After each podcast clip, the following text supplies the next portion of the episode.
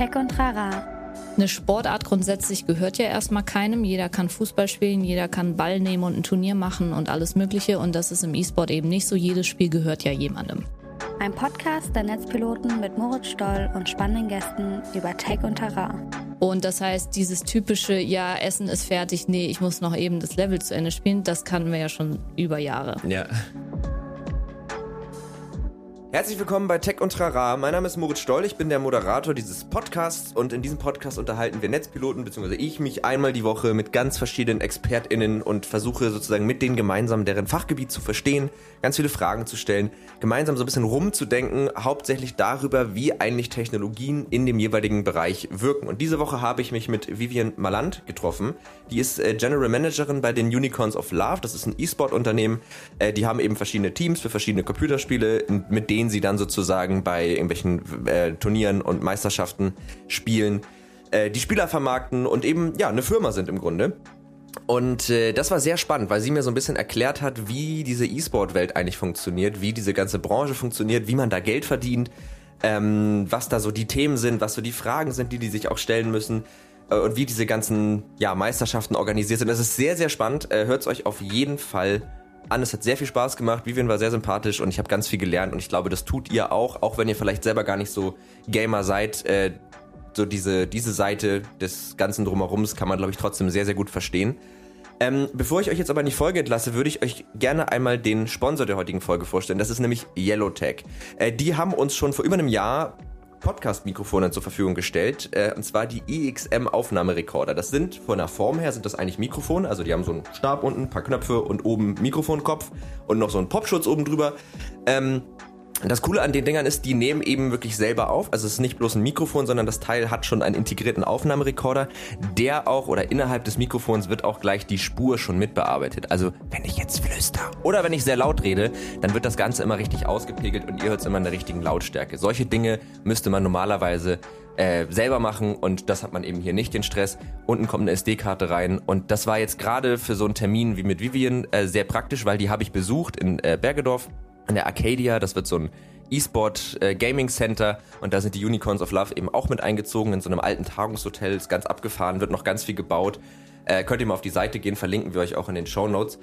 Und ähm, da war es eben sehr cool, weil der konnte ich dann, ich habe zwei von diesen EXM äh, Mikrofonen oder Aufnahmerekordern, habe ich hier einfach eins in die Hand gedrückt, habe gesagt, hier ist schon an, kannst einfach nur noch auf Record drücken und dann konnte sie da reinsprechen. Am Ende hatte ich dann sozusagen beide Spuren direkt aufgenommen, muss man nicht mehr bearbeiten, klingt gut, werdet ihr ja gleich hören und äh, macht sehr viel Spaß mit den Dingern zu arbeiten. Also falls ihr in die Richtung was macht, falls ihr überlegt, Podcasts zu machen und einen Ticken professioneller zu werden, kann ich euch die sehr empfehlen, sind aber nicht ganz günstig. Also jetzt vielleicht, wenn ihr gerade einsteigt, noch nicht ganz das Richtige, aber wenn ihr Bock habt, ein bisschen professioneller zu werden oder eben viel damit unterwegs seid, auf jeden Fall das Geld wert. So, viel Spaß mit der Folge. Wir hören uns gleich wieder. Bis dann. Dann würde ich sagen, herzlich willkommen zu Tech und Trara und vor allen Dingen herzlich willkommen Vivian Maland. Schön, dass du da bist. Dankeschön. Ja, äh, ich freue mich tatsächlich sehr, weil ähm, wir heute ja über das äh, Thema E-Sport reden und konkret, also wir haben schon mal eine Folge zum Thema E-Sport gemacht. Äh, könnt ihr euch auch nochmal anhören mit Christopher Flato von der ESL. Ja. Genau. Der ist von der ESL. Genau. Manchmal bringt man da so ein paar Sachen durcheinander. Ähm, genau, und die war eigentlich auch ganz spannend. Da ging es auch viel so um das Thema E-Sport und ähm, jetzt bist du ja jemand, du bist ja Managerin bei den Unicorns of Love, also bei einem E-Sport oder bei einer E-Sport-Firma. Und ähm, ich glaube, viele wissen mittlerweile schon so grob, was ist eigentlich E-Sport. Da spielen Leute kompetitiv Computerspiele gegeneinander, äh, verschiedene Formen. Aber ich finde tatsächlich, wenn man so anfängt, sich damit zu beschäftigen, ist es gar nicht so easy, so durchzustecken, welche Ligen gibt es eigentlich, wie kommt man eigentlich, wenn ich jetzt zum Beispiel gerne Counter-Strike spiele, wie wäre jetzt der Weg? Also ich meine, ich bin glaube ich schon ein bisschen zu alt dafür. Mit 25 ist man glaube ich schon E-Sport? Nö, ist noch mäßig? nicht bekannt, wann, wann man altersbedingt aussteigen muss, weil okay. sich zeigt, dass trotz äh, sinkender Reaktionszeit die Erfahrung ja so zunimmt, dass ja. man viele Situationen antizipieren kann und dann äh, Gut, aber gleicht sich das aus. Von daher ist noch keine Obergrenze fürs Alter erreicht. Aber für den Einstieg könnte ich mir vorstellen. Also wenn ich jetzt oh, noch weiß an, nicht. ja, okay, gut. Also dann vielleicht ist da noch mal eine ich zweite glaub, Karriere da ist drin. Hoffnung. Ja gut, dann, äh, dann muss ich wohl mal ein bisschen mein League of Legends Game absteppen, würde ich genau. sagen. Das ist nämlich momentan noch sehr unterirdisch. Ähm, genau, aber auf jeden Fall, ihr seid ja eine E-Sport-Firma und du bist die Managerin dieser Firma und ich habe mich im Vorfeld so ein bisschen mit dir natürlich beschäftigt, klar, weil du bist ja heute Gast, das heißt, ich recherchiere ein bisschen. Ähm, und eben auch mit eurer Firma. Und ich fand so die Story ganz cool, wie das alles entstanden ist. Und ich habe das Gefühl, anhand dieser Story eurer Firma versteht man auch ganz gut, wie dieses ganze E-Sport-Business jetzt ja in eurem Fall, zumindest in den Anfang ja sehr stark auf League of Legends bezogen. Falls ihr nicht wisst, also jetzt an die Hörer, was das ist, dann googelt's einfach mal. Ich glaube, das ist äh, ertragreicher, als wenn wir es jetzt nochmal erklären. Aber ähm, genau, also vielleicht kannst du mal so ein bisschen erzählen, wie das so angefangen hat und vor allen Dingen, wie du dazu gekommen bist. Weil wenn ich das richtig verstanden habe, beschreibt jetzt deine Vita bis zu den Unicorns of Love nicht unbedingt E-Sport. Also überhaupt nicht. Nee, gut. Habe ich das schon mal richtig gelesen? Genau. Äh, ja, ich komme überhaupt nicht aus dem Gaming. Ich habe natürlich mit meinem Bruder damals, als wir klein waren, quasi denselben Werdegang gehabt mit Nintendo-Spielen und äh, Schach AG und all so Geschichten. Also wir haben schon immer irgendwie gespielt. Auch unser Vater hat ja dann auch viel mit seinen Kumpels irgendwie mal abends Nintendo oder Command Conquer dann mhm. später und so Sachen gespielt. Ähm, das war schon immer präsent. Wir hatten auch Gameboys und Co., was man so hatte damals äh, in, in den 90ern, Anfang 2000ern, was da alles so rauskam. Ähm, das heißt, es war eigentlich immer präsent, aber ich bin dann irgendwann abgebogen in Richtung Sport und mhm. Musik und äh, ja, eigentlich dann auf ganz andere Wege, also Leistungssport. Ich habe dann auch nach der Schule halt mit meinem Studium angefangen. Mein Bruder hat ja auch sein Studium angefangen, aber dann abgebrochen für eben E-Sport. Mhm. Und ich habe das aber eigentlich noch zu Ende gemacht. Und das war auch dann erstmal eine ziemlich große Doppelbelastung, weil doch die Firma ziemlich schnell immer mehr wurde. Im Endeffekt sind wir so dazu gekommen, dass mein Bruder als Spieler sich ein gutes Team zusammengestellt hat ab, äh, ab irgendeinem Punkt und die sich dann äh, sehr schnell nach oben gespielt haben durch verrückte Strategien und mhm. äh, eine andere Herangehensweise. Und er dann auch sich tatsächlich für das Thema mehr interessiert hat, deswegen auch dann Trainer geworden ist und seine eigene Position ersetzt hat als Spieler. Mhm. Und die sich dann sogar so weit hochgespielt haben, dass wir dann dieses Promotion, Relegation ähm, System quasi erreicht haben, wo es dann um die Profiliga ging. Mhm. Wo aber eigentlich schon absehbar war, also da kann eigentlich nie ein Amateurteam gegen ein Profiteam gewinnen. Also es sollte nicht passieren. Selbst damals, wo es noch am Anfang war von League of Legends, war das schon so weit professionalisiert, dass der Unterschied schon groß war. Ja. Und ja, da haben sie es dann aber entgegen aller Erwartungen und trotz 2-0 Rückstand, äh, also 0-2 Rückstand, dann doch noch gedreht und doch irgendwie spontan geschafft, sich da zu qualifizieren für die Profiliga. Mhm. Und im Endeffekt haben wir die Firma dann nur gegründet, um diesen Spielern und meinem Bruder die besten Möglichkeiten zu schaffen, diesen Spot in der Profiliga anzunehmen. Mhm. Denn damals wollten uns dann schon viele kaufen. Ja, also das Team praktisch kaufen. Das Team kaufen, ja. nicht wirklich das Team kaufen, eher den Spot kaufen. Mhm, okay. Und das Team dann, also es waren ziemliche Knebelverträge, ehrlich gesagt, und war eigentlich absehbar, dass sie nach zwei Wochen das Team dann rausschmeißen und ihr eigenes reinsetzen. Mhm. Und da haben wir dann gesagt, gut, komm, wir steigen wahrscheinlich eh nach drei Monaten wieder ab. Wir mhm. sollten eigentlich nicht wirklich erfolgreich sein in der Profiliga. Ähm, wir machen jetzt die Firma selbst. Ja ja, dass da dann später so ein großes Unternehmen eigentlich draus wird und wir jetzt tatsächlich dann auch unternehmerisch denken und irgendwie versuchen, gewisse Ziele und Erfolge zu erreichen und Co. Das hat sich dann ja erst in den letzten Jahren entwickelt. Mhm. Okay, äh, kurz, kannst du einmal dein Mikrofon so drehen, dass diese vorderen Buttons zu dir zeigen? Also es geht auch so, aber dann ist der ja. Sound, ja, alles gut. Ähm, also um dann nochmal ganz kurz ein bisschen einzuhaken, äh, wie muss ich mir das jetzt genau vorstellen? Also, ne, vielleicht sollten wir doch ganz kurz erklären, weil League of Legends ist ja das Spiel, es ist genau. ja basically 5 gegen 5, man zerstört die Basis der anderen und es gibt wahnsinnig viel Strategie, wahnsinnig viele Taktiken und es verändert sich ja eigentlich auch über zehn Jahre gibt es das jetzt, elf Jahre? Ja, genau. Ja, irgendwie so um den Dreh und wir bekommen Besuch. Ähm, wir können gleich die Tür einmal zumachen. Ja, soll ich das mal machen? Wer ist es denn? Äh, Vanessa? Ja, ich glaube schon. Wenn ich mir den Namen richtig gemerkt habe. Hallo, ja. wir machen gerade einen Podcast. Wir machen mal die Tür hier zu. Wir das müssen dich noch mal kurz eine ja, halbe Stunde aussperren. Bis gleich. Sehr gut, da merkt man auch, dass wir vor Ort sind. Das wissen die Hörer nämlich gar nicht. Äh, genau, wir sind nämlich, das erzählen wir auch gleich alles noch mal ein bisschen. Wir sind ja nämlich sozusagen auch bei euch heute. Genau. Ähm, also ne, League of Legends eben dieses äh, kompetitive Spiel und es gibt, wenn ich das richtig verstehe, gibt es ja einen Ranked-Modus, in dem ich halt dann um meine Elo spielen kann. Also wie beim Schach ist es ja so ein bisschen, ne? so ein Wert, genau. der einfach einstuft, wie gut ich bin. Und ist es so, dass wenn ich mich da hochspiele, dass ich dann automatisch irgendwann diese Chance habe, in diese Profiliga zu kommen? Mache ich das über Turniere oder wie läuft das? Das kommt drauf an. Wir haben ja angefangen äh, eigentlich schon direkt als Team. Mhm. Das ist ja sehr unüblich, gerade auch heutzutage sind die Spieler ja oft Einzelspieler mhm. und ganz allein auf weiter Flur mit ganz vielen anderen Einzelspielern, mhm. mit ganz vielen meine ich Millionen. Ähm, und da muss man sich erstmal durchsetzen. Natürlich ist es regional unterteilt, damit man eben, äh, man kann nicht weltweit auf einem Server spielen. Also jede Region hat ja ihren eigenen Server, damit das Internet und alles auch gut funktioniert. Mhm. Ähm, und auf seinem eigenen Server regional muss man sich dann eben nach oben spielen in Ranked. Mhm. Und es ist schon so, dass ab einer gewissen Höhe, also so die Top 100 Spieler kennt man auf jeden Fall. Mhm weil die auch dann sowieso schon Profis sind in der Regel mhm. ähm, und auf die verschiedenen Orgas aufgeteilt äh, irgendwo einen Job bekommen haben. Und dann die nächsten 100 darunter, die guckt man sich permanent an, weil das mhm. immer das Potenzial ist, da ein neues Talent rauszuholen Verstehe. und da die nächste Spielergeneration eigentlich zu sehen. Also so das Scouting praktisch. Ne? Genau, ne? das heißt, da guckt man definitiv drauf für Einzelspieler, mhm. dass sich mal wirklich ein ganzes Team hochspielt das hat eigentlich seit Jahren nicht mehr so richtig stattgefunden, ehrlich gesagt, weil auch Team Ranked leider ja von Riot abgeschafft wurde. Mhm. Das ist schon ein bisschen schade, aber. Ach so, das ja. heißt, mein, also ich, ich kann jetzt nicht einfach sagen, okay, ich, ich und vier andere Freunde, wir spielen jetzt einfach die ganze Zeit mega viel, werden hypothetisch gesprochen extrem gut und schaffen das sozusagen als ganzes Team hochzukommen, sondern dann wäre immer noch unsere Einzelleistung sozusagen genau. die.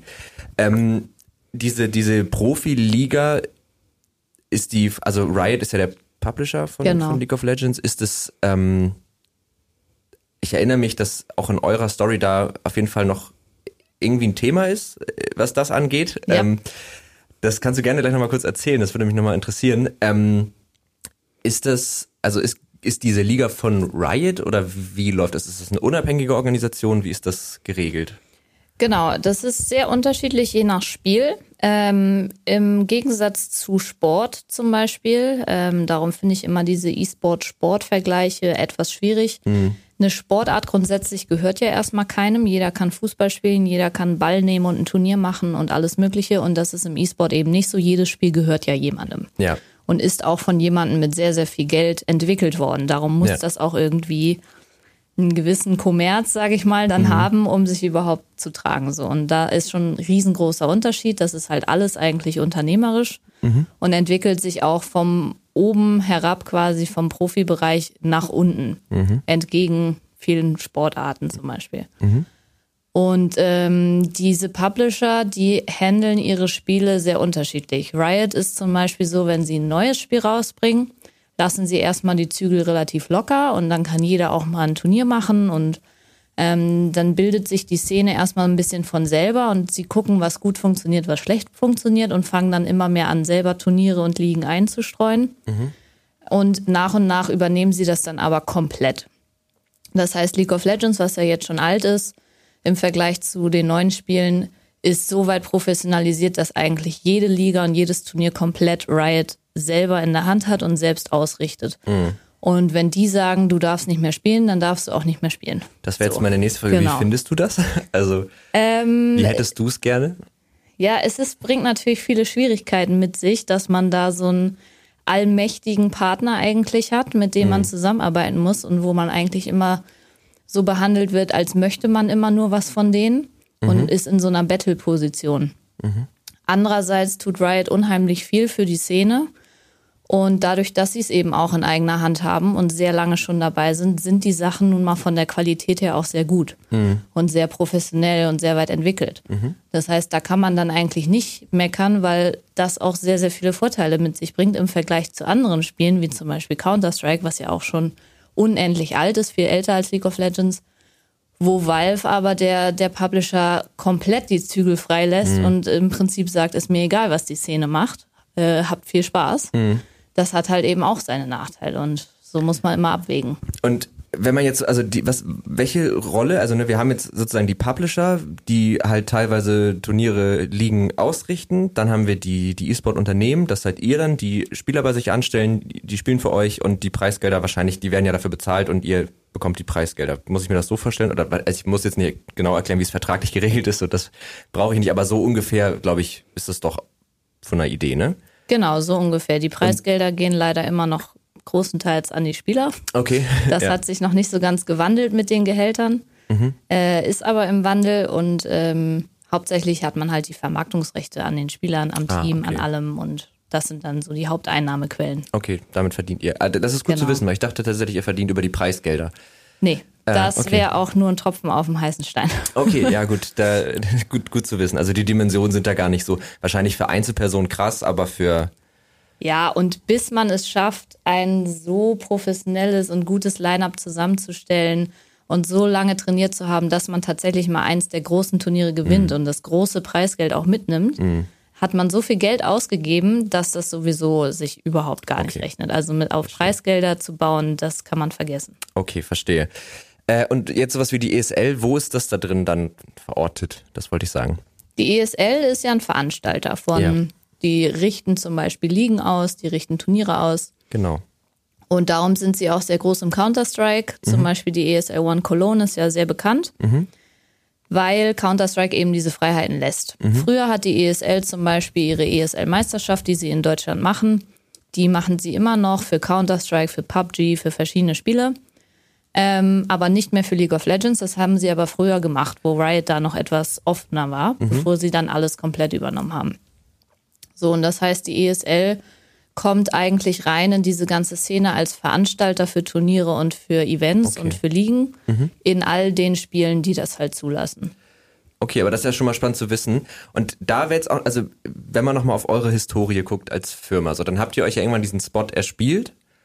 Genau. Was ja, glaube ich, auch ein bisschen unerwartet kam. Total. Wer, ja. Also eigentlich darum haben wir auch sehr viele Fans direkt am Anfang gewonnen. Erstens hatten wir eh schon eine verrückte Art, das Spiel zu spielen und damit sind wir dann auch noch durchgekommen und mhm. dann auch noch in die Profiliga und haben dann ja auch noch auf einem großen Turnier irgendwie gespielt und gegen das beste amerikanische Team damals gewonnen. Und das war so eine verrückte Story und so unwahrscheinlich, äh, das ist eigentlich dann auch nie wieder so richtig passiert, mhm. ähm, dass wir dann halt eben auch sehr viel Fans direkt mhm. auf unserer Seite hatten als Cinderella-Story sozusagen. Also ein bisschen die Underdogs, ne? Die so, genau. Ja. Und ähm, dann kam doch dieses Thema mit Riot macht da jetzt ein Franchise draus. damit meinst du genau. eigentlich im Grunde genau das, dass sie sagen, okay, wir machen das jetzt hier alles. Oder wie, wie muss ich mir das vorstellen? Die Liga hat Riot auch schon vorher gemacht, mhm. aber ein Franchise-System heißt, ähm, damals, wo wir, wir haben uns ja auch nur in die Liga reinspielen können, weil es wie in der Bundesliga noch Promotion, Relegation gab. Mhm. Die schlechtesten drei Plätze aus der Profiliga haben gegen die besten drei Plätze aus der Amateurliga gespielt, immer mhm. am Ende der Saison. Mhm. Sogar jedes Splits. Also ein Split ist quasi eine halbe Saison. Okay. Ähm, und das heißt, theoretisch war immer die Chance da, dass ein Team absteigt und aufsteigt. Irgendwann wurde sogar eingeführt, dass der letzte Platz automatisch absteigt. Mhm und der erste Platz der Amateurliga automatisch aufsteigt, sodass da immer mal ein bisschen Wechsel in der Profiliga ist. Und das hat natürlich für die Storyline sehr viel Sinn gemacht, weil es immer sehr spannend war, mhm. gerade auch die letzten Plätze zu beobachten in der Liga. Mhm. Aber für Sponsorendeals beispielsweise war das natürlich schlecht, weil man konnte kaum langfristige Deals abschließen, wenn man die Gefahr hatte, abzusteigen. Achso, weil die Sponsoren, sonst war das für die Sponsoren auf einmal wieder unattraktiv. Genau. Ja. Und das war halt eine sehr unsichere Planungsgrundlage. Mhm. Und daraufhin wurde das System dann irgendwann schon abgeschafft, dass man eigentlich nicht mehr absteigen konnte als Profiteam. Mhm. Da wurde es dann auch schon langweiliger, weil dann waren eigentlich nur noch die ersten Plätze interessant. Wer geht zur Weltmeisterschaft und Co. Und die letzten Plätze eigentlich eher nicht mehr so interessant, weil da passierte dann ja nichts mhm. als Konsequenz. Und irgendwann wurde das dann komplett nach amerikanischem Vorbild. Da haben sie angefangen. Das war die erste Liga auf ein Franchise-Unternehmen umgestellt. Das heißt, also auf eine Franchise-Liga. Jeder musste den Spot, den er hatte, in dieser Liga kaufen mhm. und hat ihn dann aber auch garantiert inne. So, mhm. das heißt, da passiert dann auch nichts mehr, es sei denn, man verkauft ihn wieder. Also mit amerikanischem Vorbild meinst du so Football, Baseball, so die das Konzept? Das auch, aber auch die amerikanische League of Legends Liga hat es ah, vorgemacht. Okay. Ja. Genau, der mhm. haben sie angefangen damit man eben sagen kann, wir haben hier einen festen Platz gekauft, den haben wir für so und so viel Geld, also es war sehr hoch, die, mhm. der Preis für diesen Spot. Deswegen auch sind wir dann halt eben auch ausgestiegen. Mhm. Und ähm, dafür hat man ihn dann aber auch fest und kann sagen, ey, aber vielleicht in fünf Jahren ist der so und so viel wert, weil es gibt halt nur zehn, mhm. ist halt begrenzt. Mhm. Und die Zuschauerzahlen wachsen stetig. Mhm. Das heißt, die Nachfrage da reinzukommen ist schon hoch. Mhm. Und wenn man ihn dann eben fürs Dreifache, Vierfache wieder verkauft, ist natürlich ein gutes Geschäft gewesen. Ja. Und, und ja. die Teams, die sich den Spot sozusagen erst nicht kaufen, oder die Teams oder die, die äh, Unternehmen, die, deren Ziel wäre es dann praktisch über andere Wege, das Ganze aufzubauen, äh, andere Turniere zu spielen, damit Geld zu verdienen und sich dann irgendwann diesen, also wie, wie komme ich denn dann da rein, wenn ich mir das jetzt nicht, also wenn ich das richtig verstanden habe, habt ihr ja gesagt, das können wir nicht machen, das ist zu teuer, dafür müssten wir irgendwie gefühlt unsere halbe Firma verkaufen, also machen genau. wir es nicht. Wie komme ich denn dann, also warum sollte ich denn dann noch da rein, also was ist dann mein Ziel? Das, das, das verstehe ich gar noch nicht ganz. Also entweder schwingt man sich das dann ab und sagt, ähm, ja gut, dann spiele ich halt nicht auf dem größten, also auf dem höchsten Niveau League mhm. of Legends, zumindest nicht in Europa, NA oder eine von den sogenannten Major Regions, also da, wo eben die großen Ligen sind mit den großen Zahlen und wo es dann eben auch schon Franchise ist. Ähm, dann hat man die Wahl, entweder lässt man es mit League of Legends mhm. oder man geht in lokale äh, Regionen und so sind wir ja auch in die ERL-Ligen, das sind hier die ganzen europäischen nationalen Ligen. Mhm. Ähm, da sind wir ja dann auch erstmals überhaupt auf diesem Niveau eingestiegen im League of Legends und haben dann in der Dachliga, also Deutschland, Österreich, Schweiz, ähm, ein Team aufgemacht. Die können allerdings nur bis maximal Europameisterschaft hochkommen. Mhm. Das ist natürlich dann nicht dasselbe wie eine Weltmeisterschaft. Mhm. Und das war immer schade. Darum haben wir dann persönlich entschieden, gut, dann gehen wir halt in eine andere Region. Mhm. In eine Minor äh, Region, das heißt, da ist kein Franchise, da ist oft nicht die Finanzkraft, überhaupt an sowas zu denken. Und da ist auch das Spielniveau nicht so hoch. Mhm. Aber warum nicht einfach dann mal in so eine noch unterprofessionalisierte Region ah, also, gehen und da eben ja. dann was aufbauen? Weil wir sind ja immer das Team mit dem kleinsten Budget eigentlich. Wir sind ja auch ein Familienunternehmen und haben uns immer sehr gesträubt gegen große Investoren oder gekauft zu werden, einfach immer noch aus dem Grund, um die besten Optionen für die Spieler und, mhm. und unsere Angestellten zu schaffen und die Entscheidung in eigenen Händen zu halten. Ähm, und dann sind wir ja nach Russland gegangen mhm. oder in die CIS-Region, also alles, was da so russischsprachig äh, drumherum liegt auch.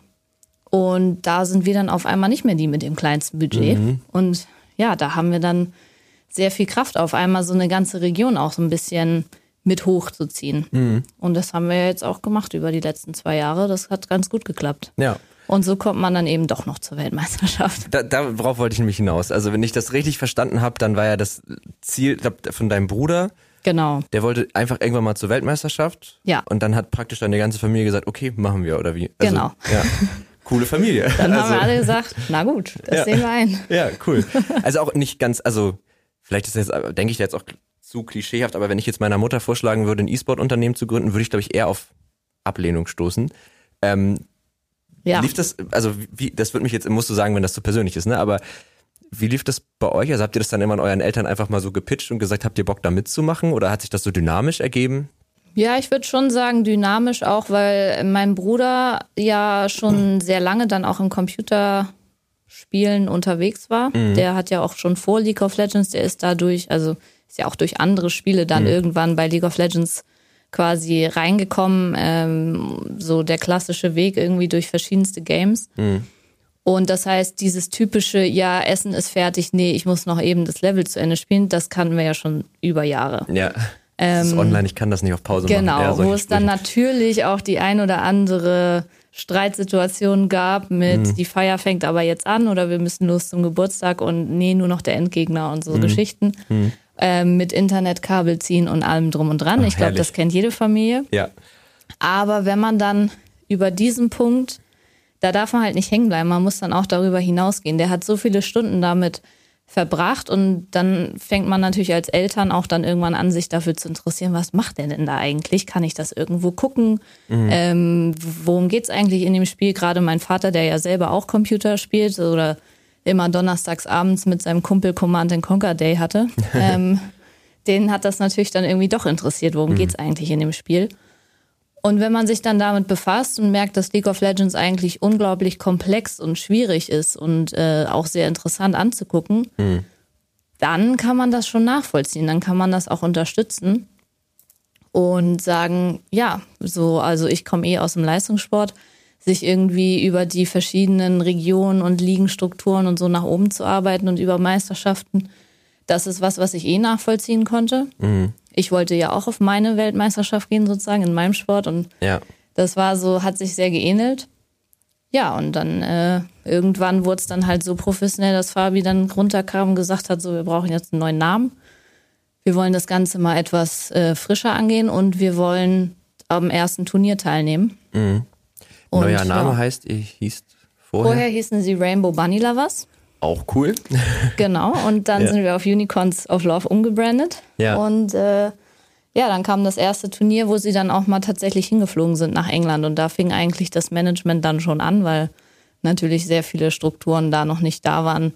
Teilweise die Jungs haben noch nie ihr Land verlassen gehabt oder mhm. ja, also nicht mal dasselbe T-Shirt, ja, so dass, also, dass du irgendwie so wenigstens als Team gleich aussiehst ja. oder so. Solche Geschichten. Ja, da ging es dann los. Und wo bist du dann eingestiegen? Also wann hast du gesagt, ich mache da jetzt von Anfang an direkt oder? Ja, eigentlich dann spätestens ab dem Punkt, wo es dann hieß, wie heißen wir, können wir mal irgendwie einen Pullover für alle besorgen, mhm. dass die gleich aussehen, ähm, Spielernamen draufdrucken und so Geschichten. Das war ja früher alles teilweise noch nicht so ganz gang und gäbe. Mhm. Und solche Geschichten, da kam dann eigentlich wie rein. Papa kam rein, natürlich beim ganzen Reisebuchen und dem mhm. organisatorischen. Und als die Jungs dann geschafft haben, sich in die Profiliga zu spielen, Firmengründung, Konto aufmachen, Gaminghaus mieten, mhm. ähm, da sind Papa und ich dann natürlich vermehrt eingestiegen. Ja. Und also glaubst du, dass dir deine, deine, ja, dein Profisportlerinnen-Background, das, also braucht man für diese ganze, für dieses ganze E-Sport-Ding, braucht man dafür schon auch so ein bisschen so diesen Leistungswillen und auch vielleicht so ein bisschen das dicke Fell, dass man das, weil ich stelle mir das auch schon nicht so ganz ohne, also jetzt zum Beispiel zu den Worlds zu fahren, das tut ihr jetzt ja, glaube ich, wann? Morgen? Äh, Samstag. Samstag, okay, sorry. Ähm, also ne, jetzt sehr bald. Das, ich kann mir schon vorstellen, dass das auch mit viel Druck verbunden ist für euch, weil ihr steckt da viel Zeit und auch ja Geld rein für die SpielerInnen. Ähm, braucht man da schon so ein bisschen so ein dickes Fell? Ist das viel Stress? Ist das sehr anstrengend? Also ich, ich finde, diese ganze Branche wirkt immer sehr krass. Also sehr so, dass ja. man denkt, boah, ich weiß nicht, ob man das so 30 Jahre durchhält. Das Ort. weiß ich auch noch nicht, wenn ich mir mein Work-Pensum angucke in den letzten Monaten. Also ich ja. stecke gefühlt noch im März, weil irgendwie ich bekomme nicht viel mit von diesem Jahr, aber ähm, nee, ist sehr, sehr viel Arbeit. Aber mhm. zum Glück auch viel Arbeit dabei, die auch Spaß macht, weil mhm. das eben eine Branche ist, wo man selber dann noch wirklich was mitgestalten kann und in die Hand nehmen kann. Und auch jetzt mit unserem Bauprojekt vom Gaming House ähm, selber richtig noch irgendwelche Teile der Branche überhaupt mit ausgestalten kann oder, mhm. oder mit anfangen kann. Ja. Und das macht dann auch sehr viel Spaß, weil man trägt auch viel Verantwortung dafür und hat eben auch Entscheidungen in der Hand, wo andere Leute eben in ihrem Alltag sitzen und eigentlich gar keine Entscheidungskraft so richtig haben. Das stimmt, die Dann ist man natürlich auch, so auch ne? unmotivierter, ne? ja. Ja. Ja, das und, kann ich mir äh, vorstellen. ja, von daher, also es macht viel Spaß und man braucht schon ein dickes Fell, ja, und der Leistungsdruck ist auch groß, vor allem wenn wir so äh, hohe Ansprüche haben und mhm. so viel Ehrgeiz wie wir eben. Mhm. Dann schon. Aber das gehört ja im Leistungssport eigentlich grundsätzlich dazu, mit Leistungsdruck umgehen zu können. Und auch eben hier. Dafür haben wir ja auch Mental Coaches und allem Pipapo okay. mit dabei. Ja. Ähm, ja, und die Arbeit streckt sich eben von nicht nur Sport und weil alles, was dazugehört oder halt eben Leistung erbringen und erfolgreich im Spiel sein zu ja unglaublich viel auch drumherum, auch ganz mhm. klassische unternehmerische Themen. Mhm. Ähm, und ja, das ist schon sehr vielfältig dann. Da kann man gar nicht so richtig einen Finger drauf zeigen und sagen, das ist, was ich eigentlich mache den ganzen Tag und das gefällt mir oder halt nicht, mhm. weil man macht jeden Tag was anderes.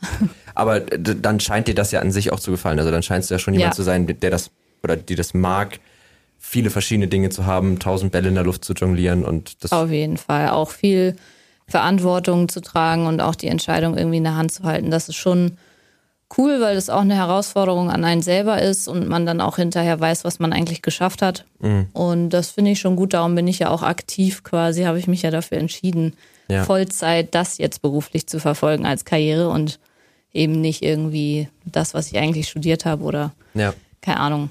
Ja. Ja, krass. Ähm, also glaubst du, dass man also ihr habt ja schon diese, ne, wir haben ja schon gesagt, so ein bisschen diese Underdog-Story, ne? Ihr habt das ja so mehr oder weniger aus eurem Elternhaus rausgegründet und habt da ja auch einfach viel Arbeit reingesteckt und euch da irgendwie nach oben ge, ge, gehasselt. Glaubst du, das geht noch? Also, weil das ist ja ganz oft so, egal welches Feld man guckt, am Anfang ist es immer sehr brachlandig und jeder kann irgendwie noch neue Sachen ausprobieren und ganz innovativ daran gehen und hat damit noch irgendwie Erfolg. Mm, aber es ist ja auch schon eine Branche, in der sehr viel Geld, haben wir ja auch schon besprochen, ne? also sehr viel Geld von A nach B ja. wandert, ähm, wo man eben auch viel Budget braucht. Also glaubst du, dass man jetzt noch sich da irgendwie, dass Leute, vielleicht die das jetzt hören oder auch sonst, dass man da noch irgendwie einen Fuß reinkriegt oder ist das eigentlich so gar nicht mehr möglich, wie ihr das gemacht habt? Also ich glaube, die E-Sport-Szene an sich ist ja erstmal sehr vielfältig, auch die Gaming-Branche. Da fallen ja äh, 101.000 Jobs irgendwie rein. Mhm. Und man muss ja nicht immer die E-Sport-Orga sein, die irgendwie ganz oben mitspielt. Man kann ja auch alles Mögliche machen. Man kann ja auch in Richtung Coachings oder Bildung oder mhm. eine Agentur oder irgendwas machen, was damit zu tun hat. Und ich glaube, selber gründen, wenn man diese Motivation hat, irgendwie unternehmerisch zu arbeiten und da irgendwie Anspruch äh, hat und Ziele verfolgen möchte und sich einfach diese Challenge stellt. Ich glaube, man kann immer erfolgreich sein damit, mhm. selber was zu gründen und zu machen. Vor allem, wenn man davon überzeugt ist, dass man das hinbekommt und dass man eine gute Idee hat. Ähm, dann würde ich einen immer da unterstützen und sagen, probier's doch mal, weil im Endeffekt, selbst wenn es schon zehn Googles gibt, vielleicht ist der elfte doch cooler. Ja.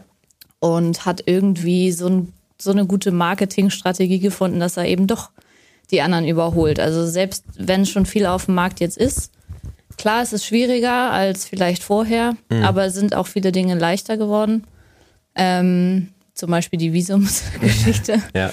Ähm, aber äh, ja, würde ich immer sagen, probier es doch einfach mal. Ähm, Im Endeffekt ist es, also ist es ja in jeder Branche sehr schwierig, ähm, was, glaube ich, dann doch der allerschwerste Teil daran ist, ist dieser sportliche Erfolg im E-Sport. Mhm. Weil da muss man dann doch schon sehr viel Ahnung haben über das ganz spezifische Spiel, über die Playerbase, über die Teams. Wie komme ich da eigentlich nach oben auf die großen mhm. Turniere? Das kann man sich nicht einfach erkaufen. Und das haben wir ja auch an genügend Beispielen gesehen, wo dann Leute von außerhalb eingestiegen sind in die Branche und eigentlich direkt katastrophal viel Geld verbrannt haben und mhm nicht die tollsten Erfolge damit generiert haben. Ähm, und da merkt man dann schon, dass das eigentlich der schwerste Teil ist, sich mhm. jetzt noch richtig reinzufuchsen in die Titel und wie sich was entwickelt hat und da dann äh, auch aus eigener Kraft heraus die neuen Talente zu entdecken und nach oben zu kommen. Okay, das heißt im Grunde diesen, diesen Spielerfolg, den braucht man einfach dann, um auch das alles wieder richtig vermarkten zu können. Ne? Und weil über das, du meinst, über das Marketing kommt schon das Geld dran. Also einfach nur wahnsinnig gute Spieler zu haben, reicht wahrscheinlich nicht, sondern man muss nee. dann schon auch wissen, wie man sie vermarktet. Genau. Aber damit man sie vermarkten kann, braucht man wiederum gute Spieler, weil also niemand guckt sich ja gerne schlechte Spieler an oder Teams, die immer nur verlieren. Könnte ich mir ja, vorstellen. also wir sowieso, uns macht es auch einfach Spaß, sich da nach oben zu arbeiten, mhm. auf einem kleinen Budget, irgendwie mit ganz viel Arbeit und dann mhm. die Großen zu ärgern und vielleicht mal ein Spiel zu gewinnen oder vielleicht mal ein Turnier zu gewinnen. Mhm. Das ist, wir haben einfach diesen sportlichen Ehrgeiz und da mal was zu gewinnen oder, oder oben mitzuspielen, das ist für uns, macht super viel Spaß, einfach ja. als persönlich, äh, für uns als, als persönliche Figuren sozusagen, Privatperson. Ähm, aber unternehmerisch ist natürlich so ein Erfolg immer ein Türöffner zu ganz viel Reichweite, mhm. die man dann vermarkten muss, mhm. um da wieder Geld reinzuholen. Das ist auch ein Druck und das klappt auch nicht immer bei jedem und das ist auch ein großes Problem, weil darüber sich viele Orgas tragen müssen und wenn das nicht klappt, dann mhm. ja, geht das halt einfach nicht im E-Sport. Mhm. Ähm, und darum, wenn man irgendwie große Reichweite erzielen kann, ist sportlicher Erfolg ein großes Mittel, was sehr viel zieht. Ja. Man kann natürlich auch sagen, wir gehen Richtung Entertainment und holen uns eher Richtung Influencer, interessante okay. Persönlichkeiten, ja. bekannte Spieler und versuchen in Richtung Entertainment was zu machen und Content und über YouTube-Kanäle oder TikTok oder so Reichweite zu generieren. Das geht auch. Das ist eine zweite Möglichkeit. Das hat doch ist natürlich etwas anderes als sportlicher Erfolg. Ja, das stimmt. Also ich, ich erinnere mich gerade, als dieser Fortnite-Hype so krass war, dem bin ich auch so ein bisschen anheimgefallen. Ähm, hat das, glaube ich, TSM relativ stark gemacht. Ne? Die haben ja ganz viel auf so Influencer und Streamer getan. Haben die, glaube ich, auch dann alle in irgendein Haus gestopft und gesagt, hier könnt ihr eigentlich den ganzen Tag zocken und Content produzieren ja. und so. Das ist wahrscheinlich dann eher die Strategie gewesen, ne? Ja, es gibt ja auch so Marken, zum Beispiel 100, äh, 100 Thieves haben sich dann sehr auf ähm, so Street-Style und Lifestyle und sehr mhm. viel Entertainment, Content Creator und Co. konzentriert, bis zu einem Punkt, wo die Fanbase schon gesagt hat, ihr macht doch eigentlich gar kein E-Sport mehr, ihr seid doch eigentlich nur noch eine Lifestyle-Orga. Mhm. Ähm, wo man dann auch sagen muss, gut, dann ist es jetzt auch eine andere Zielgruppe und dann verlieren wir vielleicht die, die tatsächlich auch diesen Ehrgeiz an sportlichen Erfolg haben. Ja. Im Endeffekt haben sie, glaube ich, darauf jetzt auch reagiert und den Karren nochmal wieder gedreht und doch auch wieder mehr an sportlichen Erfolg gedacht. Die treffen wir ja jetzt auch auf der Weltmeisterschaft. Mhm. Ähm, so dass das dann doch wieder in der Dualität irgendwie funktioniert. Mhm. Aber ja, da gibt es Firmen, die eher so und eher so orientiert sind und ja. Man muss es nicht immer über sportlichen Erfolg lösen, aber der hilft schon sehr, sehr viel. Das glaube ich, ja, das kann ich mir gut vorstellen. Ähm, dann einmal noch so eine ganz, das ist wahrscheinlich so eine, ich, ich bin gar nicht so im Sportgame drin, aber ich glaube, es ist so eine typische, was man so Fußballer vorm Spiel fragt. Ihr fahrt jetzt ja zu den Weltmeisterschaften. Wie realistisch ist das, dass ihr da als Sieger rausgeht? Sehr unrealistisch. Okay, und was, was für eine Platzierung erwartest du dir so? Also, das läuft ja wahrscheinlich auch über mehrere Runden jetzt, ne? Ja. Also, was glaubt ihr, wie, was glaubst du, wie schneidet ihr da so ab? Also das größte Problem ist, dass die Bedingungen, mit denen alle anreisen zur Weltmeisterschaft, sehr, sehr unterschiedlich sind. Mhm. Wenn du schon das ganze Jahr über in Europa oder in Amerika, gut, Amerika können wir ein bisschen ausklammern, die sind vom Niveau her sehr abgestiegen in den letzten Jahren, aber mhm. Ähm, Korea oder China, wenn du da auf so einem hohen Niveau spielst, das sind ja alles eigentlich Teams, die auch Worlds gewinnen können. Mhm ähm, dann, dann bist du ganz anders unterwegs. Dann hast du ja eigentlich das ganze Jahr lang Worlds mhm. äh, auf dem Niveau. So Ach so, weil du immer gegen die besten Spieler. Da spielst ja. du immer gegen die Besten. Und das ist natürlich ein ganz, ganz anderes Training. Die haben ja auch viel mehr Finanzkraft und viel bessere Trainingssituationen. Nochmal ein Bootcamp hier, nochmal mit denen. Ähm, als dann diese ganzen kleinen Regionen, die das ganze Jahr auf einem super schlechten Niveau spielen. Mhm. Wir auch in der CIS-Region ja sehr abgeschottet von vielen, halt in mhm. Russland irgendwie können wir eben nicht gegen viele gute Teams trainieren, weil man gar nicht auf den Server kommt oder mhm. weil man einfach zu weit abgeschlagen ist. Und dann kommt man auf einmal in Worlds und muss diesen Riesensprung machen mhm. in der Leistung und in der Art, wie das Spiel verstanden und gespielt wird. Das kann man eigentlich überhaupt nicht abbilden so schnell. Okay. Also das ist die Grundbedingung, die Voraussetzungen sind einfach so unterschiedlich. Da sollte man nicht mithalten können. Es gibt aber natürlich immer mal wieder Teams, die so viel Talent mitbringen oder so viel irgendwie eine Strategie gut vorbereitet haben, dass sie doch mal durchstechen können. Mhm. Das heißt, man hofft eigentlich für die Kleinregion immer, dass sie es wenigstens durch die erste Stage von den Worlds schaffen, durch die Play-ins in die Gruppen kommen. Mhm. Und wenn sie da dann irgendwie ein bisschen Glück dabei haben, dass sie dann vielleicht sogar noch ein, ein zwei Runden weiterkommen. Mhm. Das ist auch für uns das Ziel. Ich muss ehrlicherweise zugestehen, dass wir im Moment nicht so gut spielen. Mhm. Okay. Weil wir äh, so ein paar mentale Probleme, also die Motivation lässt natürlich irgendwie auch dann ein bisschen nach, wenn man jetzt schon einige Spieler von uns sechsmal nacheinander die russische Liga gewonnen hat mhm. und da halt immer auf dem höchsten Niveau spielt, aber dann bei Worlds eigentlich immer irrelevant ist. Also man kommt, man muss jetzt irgendwie diesen Schritt weitergehen damit die Jungs auch wieder ein bisschen motiviert sind. Ich mhm. glaube, also ich erwarte uns nicht sehr viel mhm, auf okay. den Worlds. Na, ich bin gespannt. Also ich äh, habe mit äh, zwei Freunden, also das ist jetzt eine ganz andere, ganz andere Ecke, aber mit der eine hat eben auch, der spielt schon seit Jahren äh, LOL und irgendwie haben wir halt nach einem Spiel gesucht. Er meinte, wir können ja mal League of Legends spielen. Ich habe das mal irgendwann so gespielt, nie wirklich verstanden. Ne? Also so die groben Mechanics schon, aber so vom, vom Spielverständnis her einfach völlig unterirdisch. Und der ist aber so jetzt für unsere Gruppe so relativ gut. Ähm, und äh, zeigt uns halt das Spiel, erklärt uns dann immer Sachen und übertreibt es dann manchmal auch so ein bisschen, weil wir wollen eigentlich auch nur mal so ein bisschen schnacken und zocken und dann, na, wir gucken uns jetzt mal das Replay an, solche Geschichten. Ähm, und äh, mit denen haben wir jetzt, jetzt gesagt, komm, wir gucken jetzt dieses Jahr mal die Worlds zusammen. Also äh, ich bin gespannt. Ich werde es dann ja sozusagen äh, verfolgen. Ja, ihr könnt auch hier vorbeikommen. Wir machen Public Viewing hier im Haus. Das, äh, also äh, wir machen sogar das ganze, die ganze Worlds lang hier Fanfest mit allen möglichen Ui. Turnieren und Spielen und drumrum äh, Programm. Also ich, äh, weil es eben viele gibt, die ähm, ja, es gibt viele, die League of Legends auf diesem hohen Niveau nicht so richtig verstehen. Hm. Übrigens auch Profispieler, weil hm. das Spiel wirklich, wirklich schwierig ist. Ja ähm, die teilweise nicht mal wissen, dass sie ein, einige Teile noch gar nicht so richtig begriffen haben. Ja, das Spiel. ist äh, dann so der Bereich, wo man dann richtig weit oben ist, wenn man schon genau, gar nicht mehr genau. weiß, was man gar nicht wo weiß. Wo auch ne? selbst die Kommentatoren äh, oft gar nicht wissen, was die Teams da eigentlich machen. Mhm. Und ähm, da gucken dann auch nicht alle so richtig motiviert zu dann mhm. teilweise. Mhm. Es gucken sehr, sehr viele Leute. Also ich meine, keine Ahnung, 50 Millionen Leute, die zugucken, ist ja schon eine Nummer. Mhm. Aber ähm, viele verstehen das dann, also schalten da so ein bisschen ab. Und darum ist es, glaube ich, ganz cool, wenn wir hier auch ein bisschen Zeitprogramm ja, äh, machen, um das Ganze irgendwie attraktiver zu machen. Ja, ja. das glaube ich auch. Ja, es ist jetzt nicht so das aller zugänglichste Spiel, ne? Also ich meine, so was wie Counter-Strike, das ist, klar, ist auch super komplex und da kannst du schon auch ziemlich. Counter-Strike hat ja genau das gegenteilige Programm. Äh, ja. Da ist es erstmal, denkt jeder, ach, verstehe ich, das mhm. sind irgendwie die Linken und die Rechten und die schießen sich da ab. Mhm.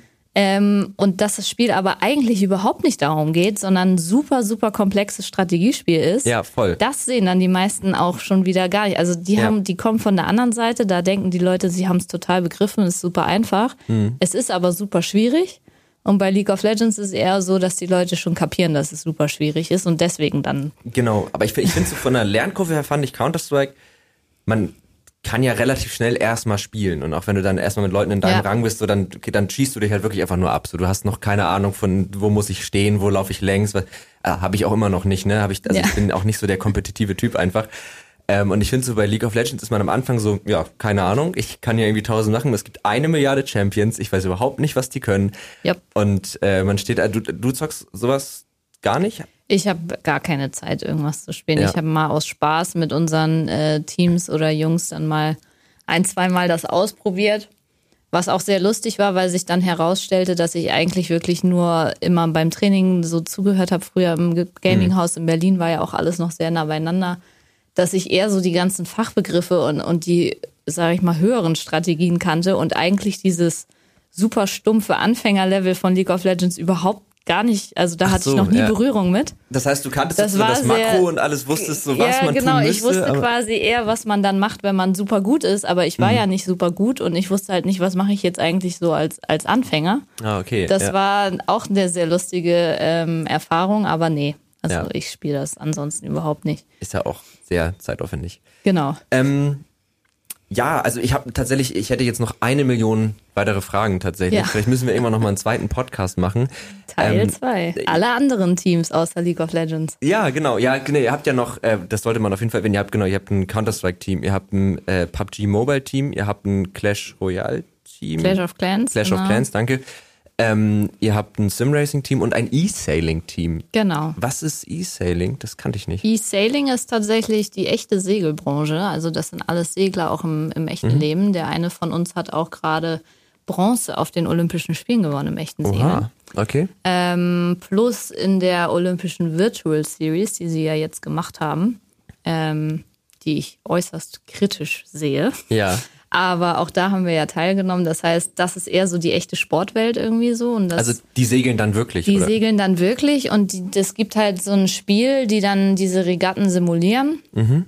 Und da kann man sich strategisch sehr gut vorbereiten auf eine Regatta. Das heißt, die nutzen das dann eher erstens in Corona-Zeiten, um zum Beispiel die Bundesliga dann eben virtuell auszuspielen, weil es mhm. eben nicht ging in echt aber auch um strategisch dieses Spiel sich da vorzubereiten auf verschiedene mhm. Kurse und auf verschiedene Winde und wie gehe ich das an und okay. ja, also also das ist noch sehr sehr am Anfang, hat gerade erst angefangen jetzt in der Corona-Zeit sich zu entwickeln. Mhm. Aber ist eine sehr coole Brücke zu so einer Mainstream-Welt mhm. wie Segeln, die ja super klassisch ist irgendwie und mhm. super exklusiv so. Und Ach, das jetzt aber in diesen digitalen ja ja. Zirkus zu holen, wo wir eigentlich drin sind und E-Sport cool. draus zu machen, ist sehr interessant. Ja, ich sehe da hinten tatsächlich auch ein Bild von, von Segelbooten mit einem ja. Unicorns of Love äh, Dings auf dem Segel, ne? Genau, das wird dann wir, wir äh, erklimmen sozusagen die Sportwelt aus dem Digitalen heraus. So. Die, die sehen es noch gar nicht kommen. Ist das, ist das echt so ein bisschen das Ziel, auch sich in andere Sportarten so ein bisschen reinzu.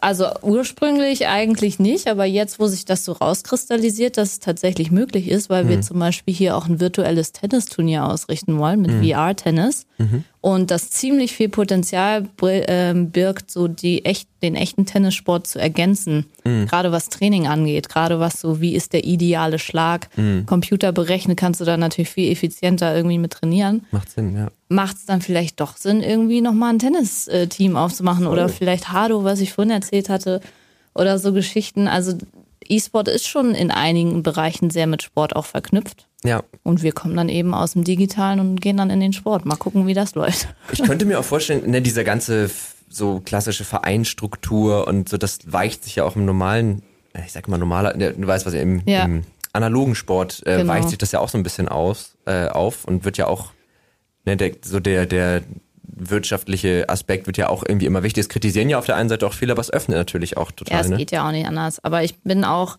bisschen skeptisch, wie gut ich das so finde, dass man jetzt auch im E-Sport versucht, diese klassischen Strukturen da so rein zu mhm. mauscheln und das irgendwie so alles über einen Kamm zu scheren, weil im E-Sport ist ja gerade der Vorteil, dass es eben egal ist, wo du herkommst und welche Sprache du sprichst und mhm. welche Kultur du hast. Und die treffen sich alle und in unserem, ich sag mal, deutschen Team, in der deutschen Liga, da ist kein einziger Deutscher dabei in mhm. unseren Spielern.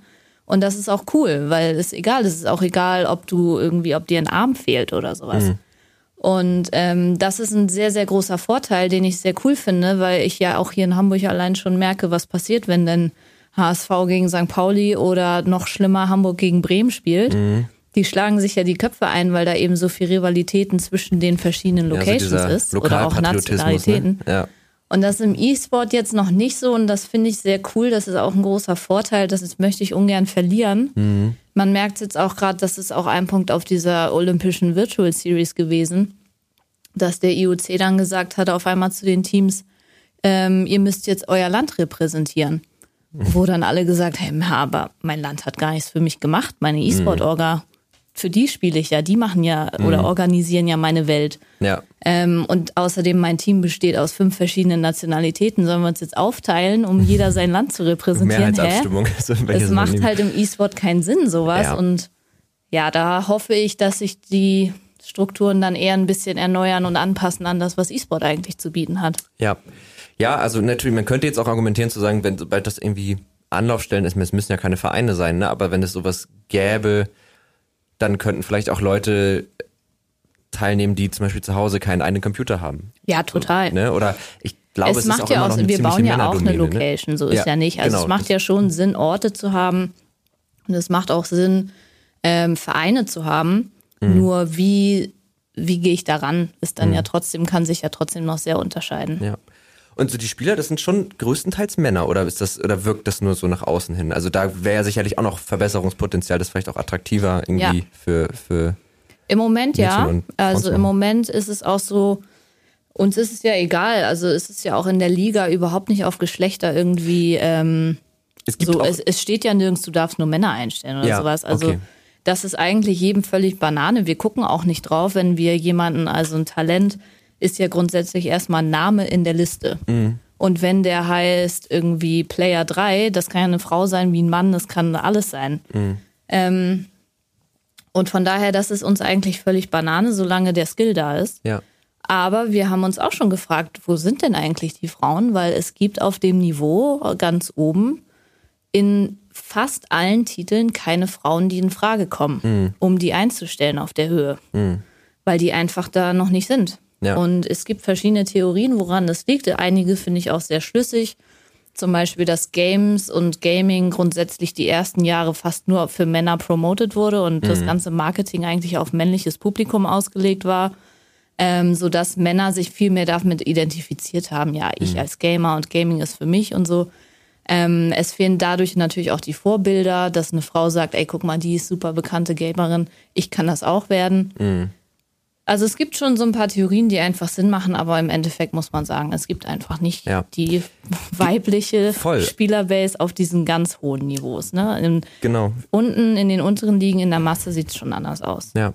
Ja, voll. Also genau, das war darauf zählt die Frage auch ab. Also ich habe tatsächlich heute irgendwie eine Theorie gelesen, dass ähm, vielleicht führt das jetzt zu weit, aber das es geht ja um Wettbewerb und Wettbewerb ist ja immer so eine Form der Abgrenzung und die Emotionen, die wir brauchen, um uns abzugrenzen, sind Wut, und Aggression, also jetzt nicht in der schlimmen Form, sondern einfach in der Tatsache. Und das sind ja Aggressionen, die, so weil man sich auf die Sozialisierung beschränkt, die dann Männern eher gestattet werden als Frauen.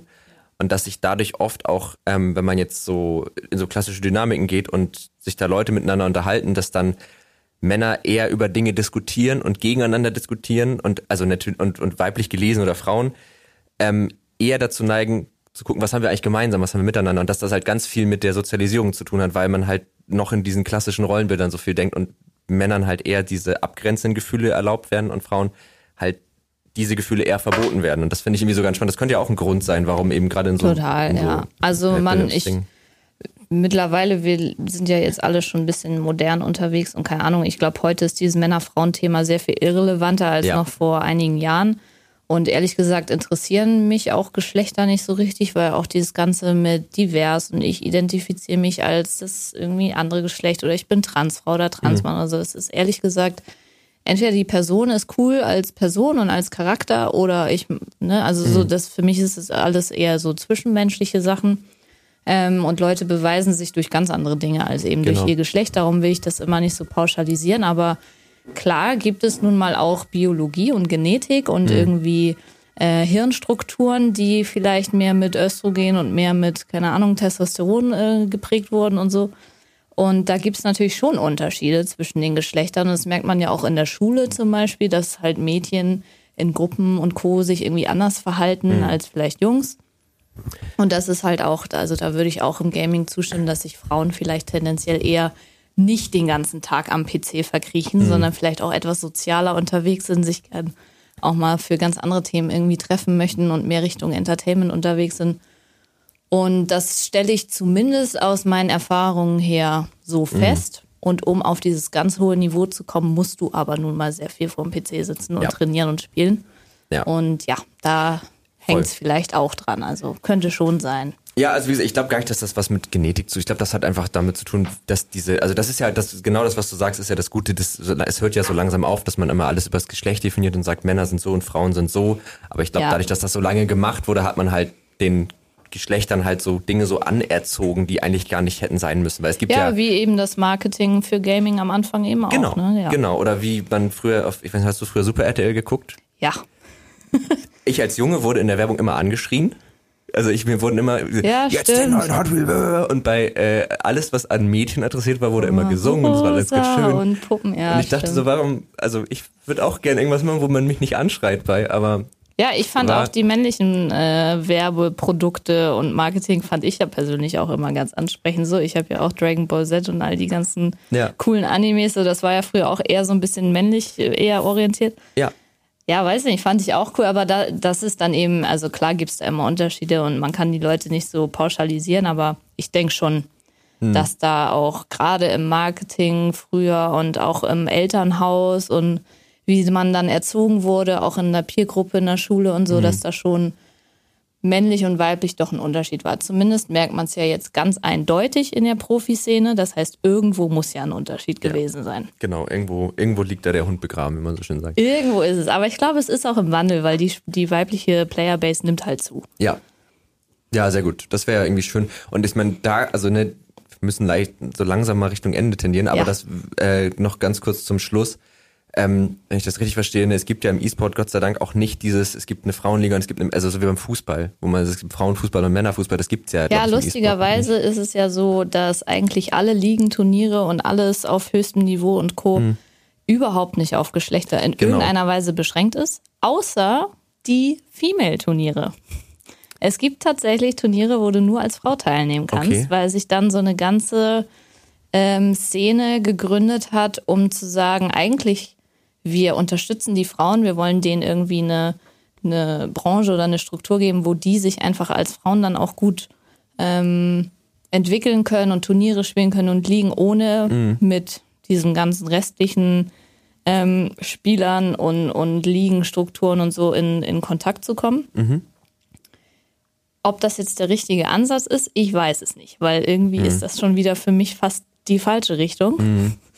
Aber gut, äh, das ist tatsächlich im Moment der Fakt. Also es okay, gibt spannend. nirgendwo irgendwelche Geschlechtli äh, so Geschlecht, geschlechterorientierten Regelwerke, mhm. außer in den Female-Turnieren. Okay. Ja, das ist, äh, das ist spannend. Ja, finde ich auch. Das sollte man auch mal erwähnen, weil das vergessen irgendwie viele. Ja, da muss man auch mal drüber nachdenken. Ja, Finde ich gut. Also genau. nee, ich glaube, wir werden ja jetzt keine Antwort finden, aber zumindest mal so drüber nachdenken, ist das ist das so der richtige Weg oder gibt es vielleicht andere ja. Wege? Das muss man ja bei jeder Option, die man irgendwie wählt, immer mal wieder tun. Ne? Also, genau. Ähm, wir haben jetzt gar nicht so richtig über die Arcadia gesprochen. Ja. Magst du es nochmal, also wir, wir, schreiben ja noch einen Artikel dazu, also wir sind ja heute, das für die Hörer vielleicht ganz interessant, wir als Redaktion sind heute nochmal hier, können hier ein bisschen zocken, du hast mir das gerade alles nochmal irgendwie gezeigt. Ähm, ihr seid ja gerade so mitten im Umbau praktisch und ihr seid ja mit den Unicorns of Love hier auch eingezogen. Genau. Ähm, ganz kurz, so dass die Hörer sich so ganz kurz drunter vorstellen können, äh, was drunter vorstellen können, was das eigentlich für ein Ort ist, wo das ist. Also in den letzten Jahren hat sich auf dem Top-Niveau und Profiniveau vom E-Sport eigentlich ähm, immer schon eingebürgert, dass die Teams in Gaming-Häusern wohnen. Mhm. Das heißt, die wohnen zusammen und die spielen zusammen. Teilweise wird jetzt schon das Wohnen vom Spielen, also vom Arbeiten, äh, dann wieder auch getrennt, aber im Sinne des so Team Synergy Aufbauens und so weiter ist ganz wichtig, dass ein Team vor Ort auch miteinander arbeitet und mhm. nicht immer alles nur digital. Mhm. Und äh, wir hatten unser Gaming House in Berlin, wir haben auch eins in Moskau zum Beispiel und ähm, waren da halt damals, als wir noch in Berlin diese LCS gespielt haben, auch an den Ort gebunden, weil wir da auf dem Studio auf der ähm, im Studio auf der Bühne gespielt haben. Und da sind wir jetzt nicht mehr dran gebunden, mhm. dadurch, dass wir halt in Russland mit dem Team spielen und äh, haben dann gesagt, äh, wir würden gerne nach Hamburg umziehen. Mhm. Und haben dann ja auch unseren Partner hier gefunden, Tommy, der bei uns äh, mit eingestiegen ist als Investor. Und der kommt eigentlich aus der Immobilienbranche. Und da habe ich gesagt, komm hier ein Gaming-Haus-Projekt zusammen. Das wäre doch irgendwie vielleicht cool. Mhm. Und der hat im Endeffekt dann hier dieses alte Tagungshotel gekauft. Mhm. Und jetzt erfinden wir das Thema Gaming House nochmal ein bisschen neu, weil mhm. natürlich eben nicht nur das Team hier drin sitzt, sondern wir den Platz haben auf 20.000 Quadratmetern für sehr viel mehr. Mhm. Was gut ist, denn im Gaming House fehlt auch sehr viel. Also man ist komplett isoliert als Team, man hat überhaupt nicht die Chance, Kontakt zur Community im eigenen Haus aufzunehmen. Man kann die ja nicht nach Hause einladen. Äh, man kann keine Events selbst ausrichten und solche Geschichten. Man kann seinen Shop nicht direkt an seinen Wohnort binden. Mhm. Und das ist alles irgendwie ein bisschen blöd. Zumal, wenn man zum Beispiel auf Turniere fährt, dann sind oft die Locations gar nicht dafür ausgerichtet. Dann fehlt irgendwie der ganze Backstage-Bereich, es fehlen die Trainingsräume, es fehlt die Unterkunft und das wird dann immer alles extra gebucht, mhm. um das irgendwie zusammenzukriegen. Man fährt mit Shuttles von A nach B und das ist irgendwie doof. Und daraufhin haben wir gesagt, komm, wenn wir den Platz haben, dann lösen wir alle diese Probleme mhm. und machen hier ein Ökosystem, was eben genau all das bietet, sowohl für Veranstalter als auch für Teams, als auch für Leute, die hier Content machen wollen oder Events ausrichten wollen. Und ja, das äh, schaffen wir jetzt hier gerade in diesem Gaming-Haus, alles unter einem Dach, eine ganz große Welt für Gaming und E-Sport. Ja. Ja, cool. Also ich bin ja gerade schon mal so ein bisschen, was mir so ein bisschen durchgeführt, ist riesig. Ja. Also es ist wirklich extrem groß und äh, wenn ich das richtig verstehe, ab nächstem Jahr kann man dann hier auch hinkommen, ne? Also auch als Genau, ab jetzt schon. Also es ist ein 20.000 Quadratmeter ist natürlich nicht so klein mhm. und es ist auch irgendwie ehrlich gesagt nicht mehr zeitgemäß zu sagen, wir machen das ganze Haus zu, mhm. renovieren es komplett um nach einer Lösung, die wir uns ausgedacht haben und denken, das funktioniert gut. Mhm. Und dann machen wir auf und sagen, tada, das ist es, bitte benutzt jetzt alles. Gerade auch nach Corona, wo sich ja auch viele Verhaltensarten geändert haben, mhm. wie man zu Events geht oder ob überhaupt und kauft man eigentlich online ein oder geht man irgendwo in den Shop und so. Das ist ja auch vieles noch unklar. Mhm. Und darum haben wir gesagt, wir machen das ganz transparent. Alles, was fertig ist, wird eröffnet. Cool. Die Leute können jetzt schon reinkommen, können jetzt schon hier trainieren. Glasfaser liegt auch schon, das heißt, äh, Bootcamps und Co. können losgehen. Mhm. Und alles, was dann noch nicht fertig ist, wird halt parallel umgebaut. Und immer wenn ja. was Neues zukommt, geht's wieder, wird das Haus größer quasi. Wir wachsen rein. Aber wir sehen auch schon, was kommt gut an, was kommt nicht gut an und bauen es dann eben direkt auch so um, wie es gebraucht wird. Mhm. Und das ist so der Ansatz und darum ist, äh, wir haben uns 500 Tage Zeit gegeben und Grand Opening ist dann eben Silvester 22. Sehr gut, ich glaube, das war noch einmal gut, dass wir das Top, noch einmal ja. Silvester 22. ähm, genau, ihr könnt euch das also angucken, ihr könnt hier vorbeikommen, ihr könnt hier, wenn ich das richtig verstehe, auch daddeln, ihr könnt hier euch genau. auf ein Bootcamp buchen und kriegt mal irgendwie ein Spiel erklärt. Yep. Ja, gut, noch ein fragender Blick rübergeworfen, ähm, also von mir. Äh, genau, also macht das auf jeden Fall, guckt euch das mal an. Und dann ähm, handeln wir noch schnell unsere zwei Podcast-Kategorien ab. Geht ganz schnell, äh, aber das müssen wir machen, weil Podcasts müssen immer wieder Kernelemente haben. Das ist ganz oh, wichtig. Okay, okay. Äh, steht in jedem Podcast-Ratgeber. Oh Gott. Äh, genau, Frage Nummer eins, die jeder Gast gestellt bekommt. Was ist das Letzte, was du dir ergoogelt hast? Oh, da wollen wir mal hier in ja, meine Google-Timeline direkt reingehen. Komm, direkt. das beantworten wir jetzt ganz ehrlich. Ja, oh, das finde ich spannend. Ähm, so, ich, Moment, Google. Gegoogelt, Bestimmt was total Bescheuertes.